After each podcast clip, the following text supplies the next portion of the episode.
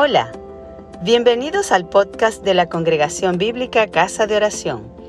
Esperamos que disfrutes este mensaje y que sea de bendición. Amados, he titulado este mensaje de hoy Obedeciendo al Evangelio, cambio el mundo. Obedeciendo al Evangelio, cambio el mundo. Qué maravilloso poder cambiar el mundo, ¿verdad? Pues quiero decirte que la clave para cambiar el mundo está en la obediencia del creyente, en la obediencia al Evangelio. Recordemos que justo antes de ascender al cielo, Jesús expresó su último deseo, que era la evangelización mundial por todas las generaciones, deseo que conocemos como la gran comisión. Nosotros, los sucesores de Jesús, somos los responsables de cumplir ese deseo, aprovechando la herencia que Él nos ha dejado, que es su Espíritu Santo, quien nos capacita para ser testigos suyos con poder.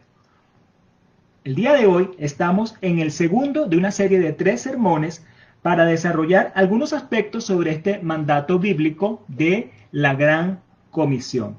La semana pasada hablamos eh, sobre el Dios misionero y lo que el Dios misionero espera que hagamos tú y yo con respecto a esa misión. Jesús es el Dios misionero, Jesús el Evangelio. Jesús se hizo hombre, se hizo pobre, se hizo sirviente, se hizo cordero. Jesús puso su vida, nos dio el mayor ejemplo de obediencia al Padre y de entrega. Él traspasó de los cielos a la tierra para eh, llevarnos la luz. Dejó su trono, como cantábamos esta mañana. Luego vimos a Pablo, quien fue ejemplo en el Nuevo Testamento de misionero. Pablo, quien por causa del Evangelio se hizo de todo para ganar a algunos entre todos. Para hacerse participante del Evangelio, eh, Pablo puso su vida por Jesús. Jesús puso su vida, Pablo puso su vida para hacerse partícipe del Evangelio. ¿Qué tendremos que hacer tú y yo? Tenemos que obedecer el Evangelio, hacer lo que Él diga con tal de buscar a los perdidos, poner nosotros también nuestra vida por la causa de Jesús. Hoy les invito a que profundicemos un poco más en este tema de obedecer el Evangelio. Quiero decirte que la obediencia al Evangelio tiene poder para transformar el mundo. El poder está en el Espíritu Santo de Dios, pero es un poder que se activa con la obediencia del creyente, con la obediencia de la iglesia.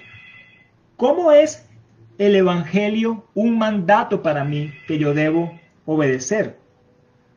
¿Cómo Dios espera que yo obedezca el mandato del Evangelio? ¿Y cómo impactará al mundo mi obediencia al Evangelio? Con las escrituras daremos respuesta a estas interrogantes y veremos que obedeciendo al Evangelio cambio al mundo. Hoy usaremos textos de Jesús, palabras de Jesús registradas en los Evangelios y adicionalmente tomaremos un ejemplo de la carta a los Hebreos.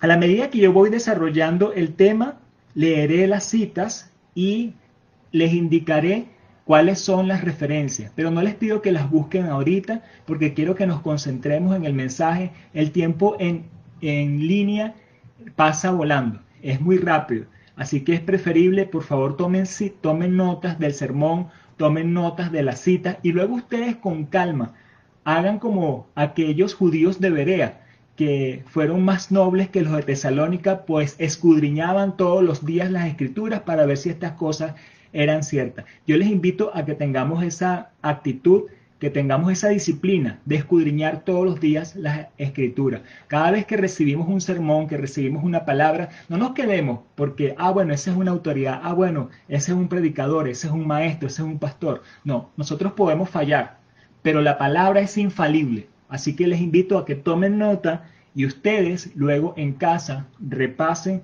las notas del estudio y verifiquen con el texto bíblico. Bien, vamos a desarrollar entonces tres puntos. Primero, el llamado a la obediencia que nos hace Jesús. El llamado a la obediencia, Jesús. Cuando atendemos al llamado de Jesús para seguirle, Él nos da un nuevo propósito. Y ese nuevo propósito es el de ser pescadores de hombres. Lo vemos registrado allí en el Evangelio. En Mateo capítulo 4, versículo 19, dice, y él les dijo, venid en pos de mí y os haré pescadores de hombres. Esa es la nueva misión, esa es la nueva función, el nuevo rol que recibimos por hacernos seguidores de Jesús, pescadores de hombres.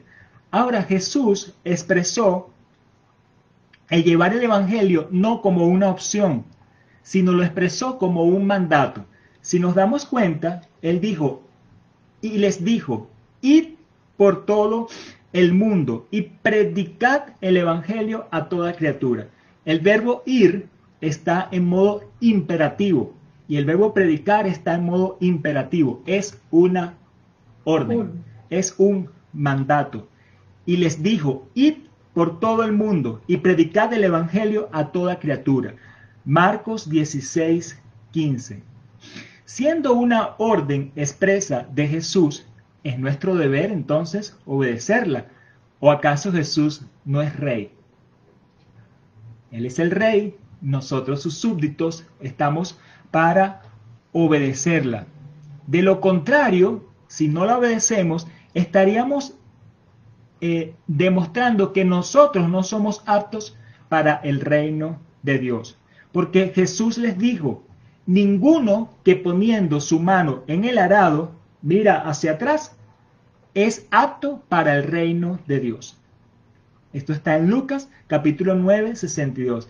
Poner tu mano en el arado, empezar a trabajar la tierra, venir a esa labranza del el Señor, a ese trabajo que el Señor nos ha dado de llevar la preciosa semilla, de sembrar la simiente de amor, de esperar esa cosecha. Ninguno que empezando esto mira hacia atrás y se devuelve es apto para el reino de Dios. Pero empezamos esto en el mismo momento en que nosotros le recibimos. Desde ese mismo momento que decimos, te seguiré, yo te seguiré, desde el mismo momento que le digo al Señor, te seguiré, desde ese momento yo me estoy haciendo un pescador de hombres, porque eso fue lo que dijo Jesús, y entonces tengo una orden. Amar a Jesús no es simplemente decirlo de labios, mis amados, sino que el amor a Jesús se expresa por la obediencia. Mateo 7:21 dice, no todo el que me dice Señor, Señor, entrará en el reino de los cielos, sino el que hace la voluntad de mi Padre que está en los cielos. Jesús hizo la voluntad del Padre. Nosotros necesitamos hacer la voluntad del Padre. Tenemos que conocer la voluntad de Dios. Por eso le decimos al Señor, dame tu parecer, dame tus ojos para ver, dame tus oídos para escuchar, déjame ver lo que tú ves para conocer esa voluntad del Padre y entonces hacerla. Un verdadero discípulo se involucra en una entrega total.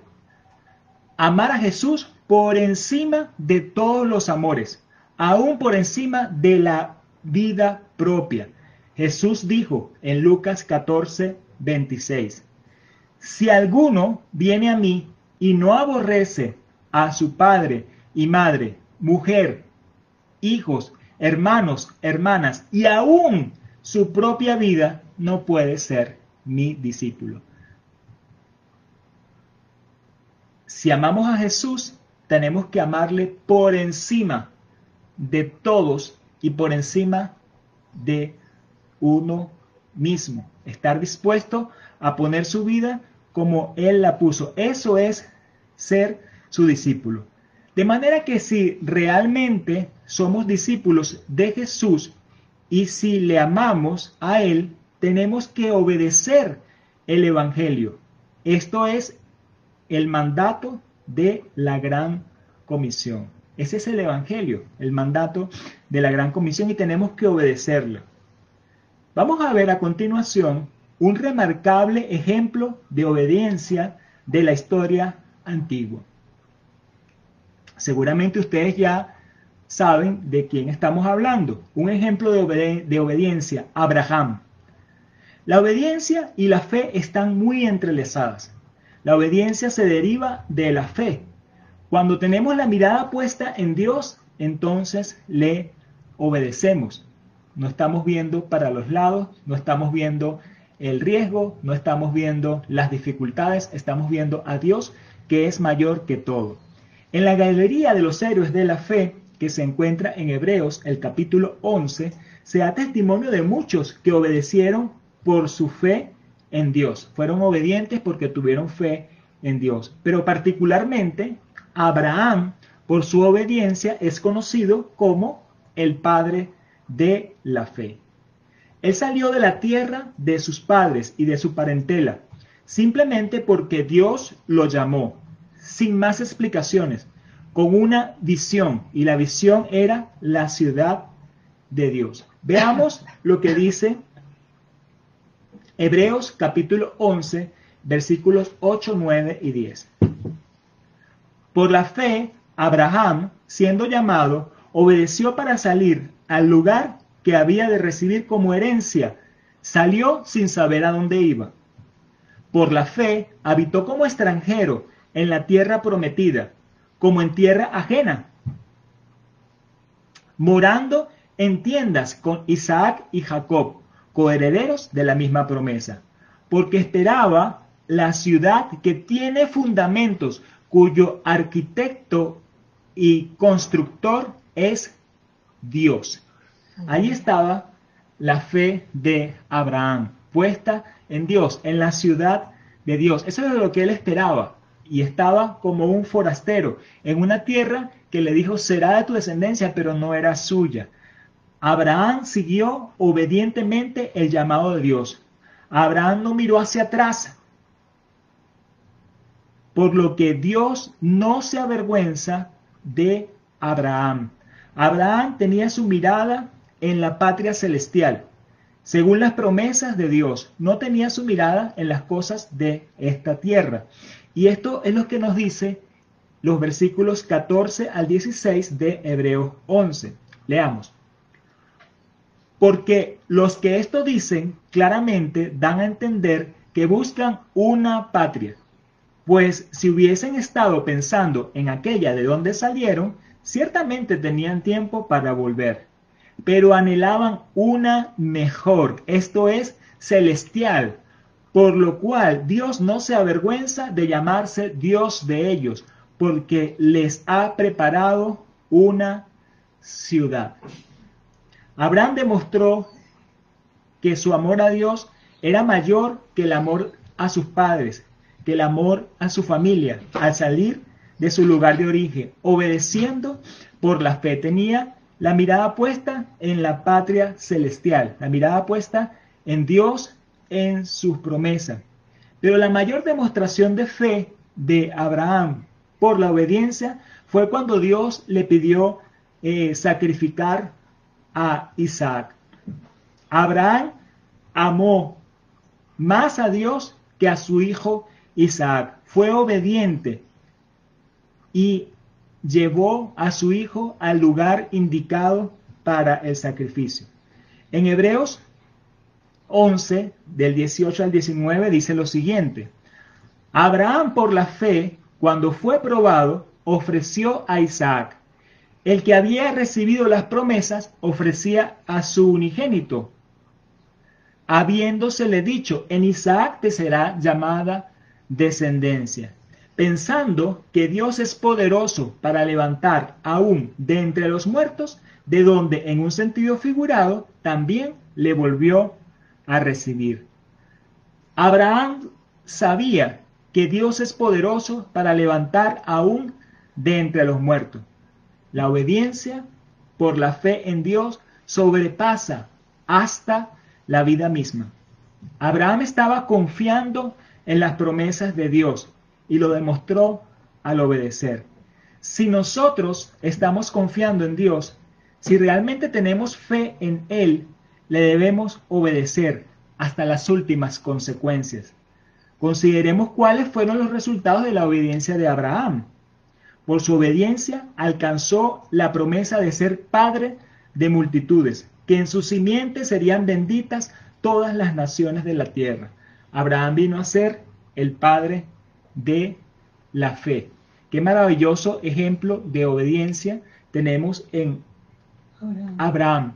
Dios le dijo, ve a la tierra que te mostraré y haré de ti una nación grande. Luego le entrega un hijo y le dice, sacrifica al hijo.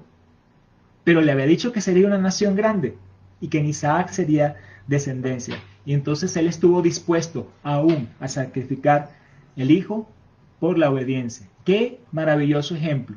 Entonces hemos visto que Jesús nos llama a obedecer al Evangelio y nos dice que si ponemos la mano en el arado y miramos hacia atrás no somos dignos.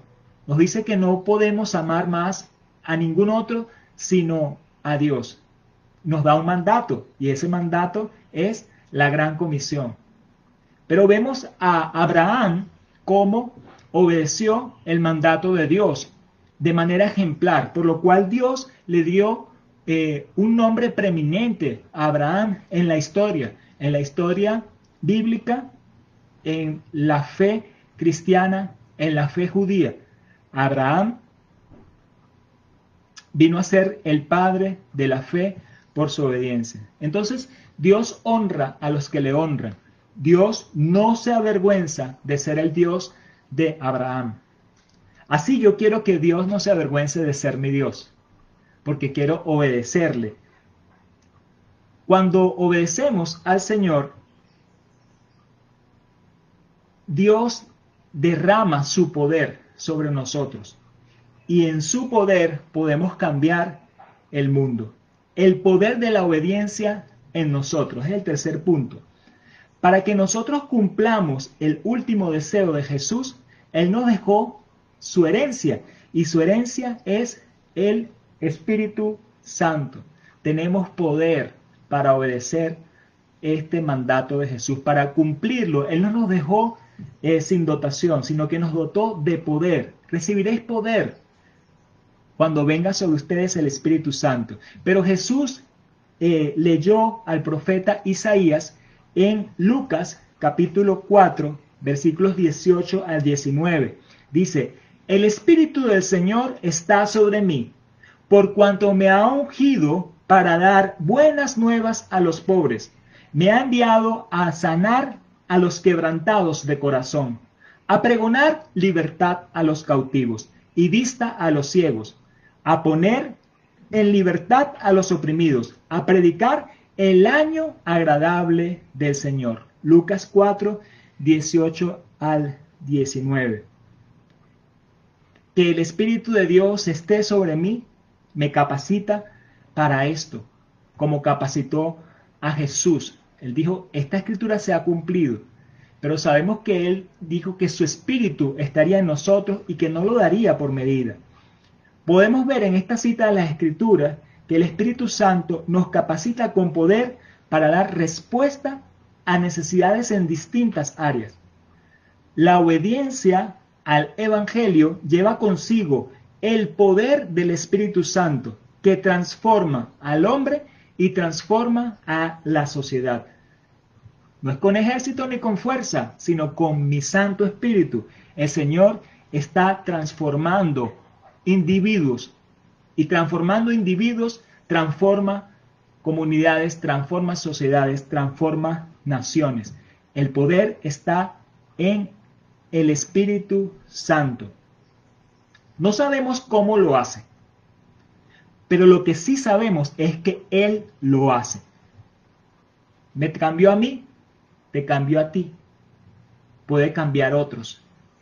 ¿Cómo lo hace? En su soberanía, en su poder. Simplemente nosotros tenemos que disponernos en obediencia. Proclamar el Evangelio no es meramente palabras, mis amados, sino que también son hechos, acciones que acompañan a esas palabras. Jesús, cuando habló de su futura venida en su reino, hizo referencia a estas acciones. Vamos a leer en Mateo el capítulo 25, versos 34 al 36 y seguidamente el 40.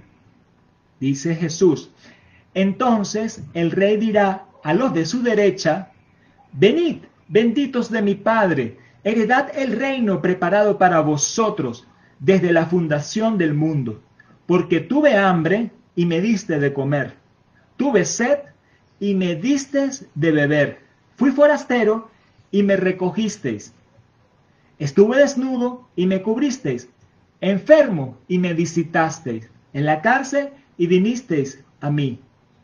Y respondiendo el rey le dirá, de cierto os digo, que en cuanto lo hiciste a uno de estos mis hermanos más pequeños, lo hiciste a mí. Mateo 25, 34 al 36 y 40. Aquí vemos que Jesús espera de sus discípulos que la fe esté acompañada por las obras. Ahora, esas obras vienen del Espíritu de Cristo. Yo quiero andar como tú andas. Yo quiero ver lo que tú ves. Yo quiero palpar como tú palpas. Yo quiero caminar tu camino. El Espíritu de Cristo. El Espíritu de Cristo es el que prepara esas obras para que nosotros andemos. Obedecer al Evangelio lleva consigo no solo hablar el mensaje de la cruz, sino demostrar el mensaje de la cruz. Dejaste el trono para venir a salvarme, para venir a la tierra. Te hiciste hombre, te hiciste pobre, te hiciste siervo, te hiciste cordero. Dejaste el trono para mostrarme la luz.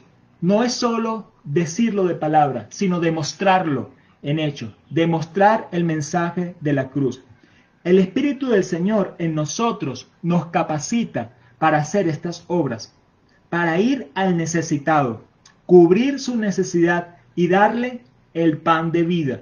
No basta darle un vaso de agua fría, hay que darle el agua de vida. No, no basta darle el pan, porque no solo de pan vivirá el hombre, sino de toda palabra que sale de la boca de Dios. Y Jesús dijo, yo soy el pan de vida.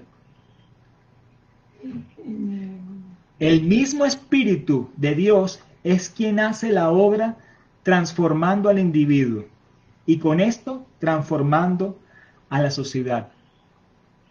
El don nuestro es simplemente creer. Hemos desarrollado tres puntos. Jesús nos llama a obedecer, nos da un mandato. Ese mandato es la gran comisión y nos dice, mira, si tú miras hacia atrás, no eres digno. No vuelvo atrás, no vuelvo atrás. Luego, Abraham nos dio un ejemplo desde la antigüedad, cuando él dejó su familia porque estaba con sus ojos puestos en la patria celestial no tenía herencia, pero sabía que Dios le hacía heredero. Le da a Dios un hijo, Isaac le dice, sacrifícalo. Y estuvo dispuesto a sacrificarlo porque sabía que Dios era poderoso para resucitarlo y amaba más a Dios que a Isaac. Segundo punto, un gran ejemplo de obediencia. Y tercer punto, nuestra obediencia va acompañada de poder y el poder está en el Espíritu Santo. El Espíritu de Dios está sobre mí, está sobre ti. Tenemos nosotros entonces que actuar como esos de la derecha, que vieron la necesidad en el hermano y viendo la necesidad en el hermano, identificaron que es la misma necesidad de Jesús. Somos cuerpo de Cristo y como cuerpo de Cristo estamos llamados a cubrir esas necesidades. No quedarnos con el mensaje de la cruz, simplemente proclamando una palabra, sino demostrando el examen de la cruz, el mensaje de la cruz. Para concluir, mis amados, yo quiero contarles un poco de mi testimonio personal. Hace 20 años atrás, Dios puso en mi corazón gran compasión por los estudiantes universitarios que tienen que vivir en residencia, que tienen que estar residenciados. Yo conocía las penurias que vive un estudiante residenciado porque mi mejor amigo en la época de estudiante era del interior del país y vivía en una residencia. Esos chicos con frecuencia reciben trato injusto de los propietarios de la residencia. Muchas veces no tienen para comer o cómo hacer sus tareas, no tienen los recursos para hacer sus tareas. Generalmente cuando se enferman no hay quien les atienda, quien les acompañe. Si tienen algún problema, no hayan a quien recurrir. Dios me dio una gran visión, la cual aún está por cumplirse, así como aquella visión de Abraham. Dios me dio una gran visión que está por cumplirse, que es la de una casa para residencia, con todos los servicios que pudieran necesitar nuestros, nuestros estudiantes residenciados. En aquel entonces, hace unos 20 años atrás, decidí iniciar un servicio para estudiantes residenciados. Un joven de la agrupación cristiana de la Universidad Simón Bolívar tenía ciertos problemas emocionales. Él vivía con su madre y sus hermanos. Su casa, aunque quedaba en Caracas, era de condiciones muy precarias y con difícil acceso para la universidad, de forma que le dificultaba eh, venir a la universidad a estar en sus estudios. Entonces, este, el chico necesitaba un cambio de entorno, un entorno que le permitiera superar esta situación emocional y avanzar en la universidad. Decidí de mis propios recursos becar a este muchacho para que se viniera a vivir cerca de la universidad en una residencia. Le acompañé en su búsqueda de habitación hasta que conseguimos una residencia con una buena ubicación y a un precio accesible. Era un pequeño apartamento de dos habitaciones en la parte alta de una casa en Baruta, al pie del cerro La Palomera. Una habitación la ocupaba mi becario y la otra estaba ocupada por un estudiante que ya estaba por egresar y casi no pernotaba allí. No lo conocía ese otro estudiante. En lo que se desocupó la otra habitación, decidí por fe también pagar el alquiler de esta habitación, a fin de tener el apartamento completo. Fue impresionante el cambio que ocurrió en este joven que recibió esta ayuda. Mejoró notablemente su salud mental pero también su salud física y su desempeño en la universidad. Teniendo ya el apartamento completo, tuve la oportunidad de alojar a otro chico cristiano cuya familia se encargó del pago de su residencia. No tuve yo que pagar por él. Luego, la propietaria decidió ampliar la capacidad del apartamento para albergar no dos, sino cuatro estudiantes. Un pastor del interior del país fue recomendado a mí para que yo le consiguiera residencia a su hijo que recién ingresaba a la universidad. En esa residencia, con cuatro chicos cristianos, iniciamos una célula una vez por semana. Venían chicos de otras residencias de Baruta a reunirse allí con nosotros. Más estudiantes tuvieron necesidad de residencia. Entonces otro joven de la agrupación cristiana dijo que él podía abrir su casa para que fuera residencia. Conseguí personas que estaban dispuestas a ofrendar para becar a estos estudiantes residenciados. Llegamos a beneficiar en forma directa con beca a ocho estudiantes. Adicionalmente, otros seis estudiantes no becarios participaban en la célula. Este programa piloto lo mantuvimos por espacio de unos cuatro o cinco años, más o menos. Solamente fue ese tiempo, como una probada de la tierra prometida. No era la casa de residencia que Dios me ha dado como sueño y Él cumplirá, pero fue probar un poquito de esa tierra prometida. Hoy día me mantengo en contacto con varios de esos chicos. La mayoría de ellos está sirviendo al Señor fielmente de alguna manera. Algunos se dedican a trabajos seculares, bien sea en Venezuela o fuera del país, pero están dando sus ofrendas para ayudar a la obra del Señor. Unos de ellos no solo dan ofrendas, sino que también están participando activo en otras obras sociales evangelísticas.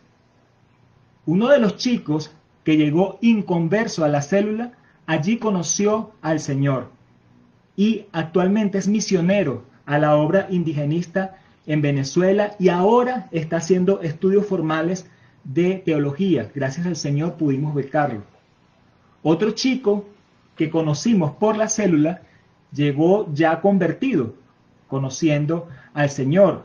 Su hermano mayor nos los presentó, su mamá ya era creyente, y este chico en este momento se está formando como misionero y planea ir a Rusia, si Dios quiere, a impactar juventudes allá con el mensaje del Señor. Otro de esos jóvenes que fue beneficiario lleva una trayectoria de vida misionera entre los universitarios. Además, este último ahora está a punto de recibirse como teólogo, con una gran carrera por delante. Estos que les cuento son solo algunos de los testimonios. Faltaría tiempo para contar lo que Dios ha hecho en los otros y también para conocer y para contar sobre lo que ha hecho Dios a través de los que han creído por la palabra y el testimonio de estos chicos que estuvieron involucrados en la célula de la residencia como beneficiarios o como participantes. ¿Qué dirá Jesús?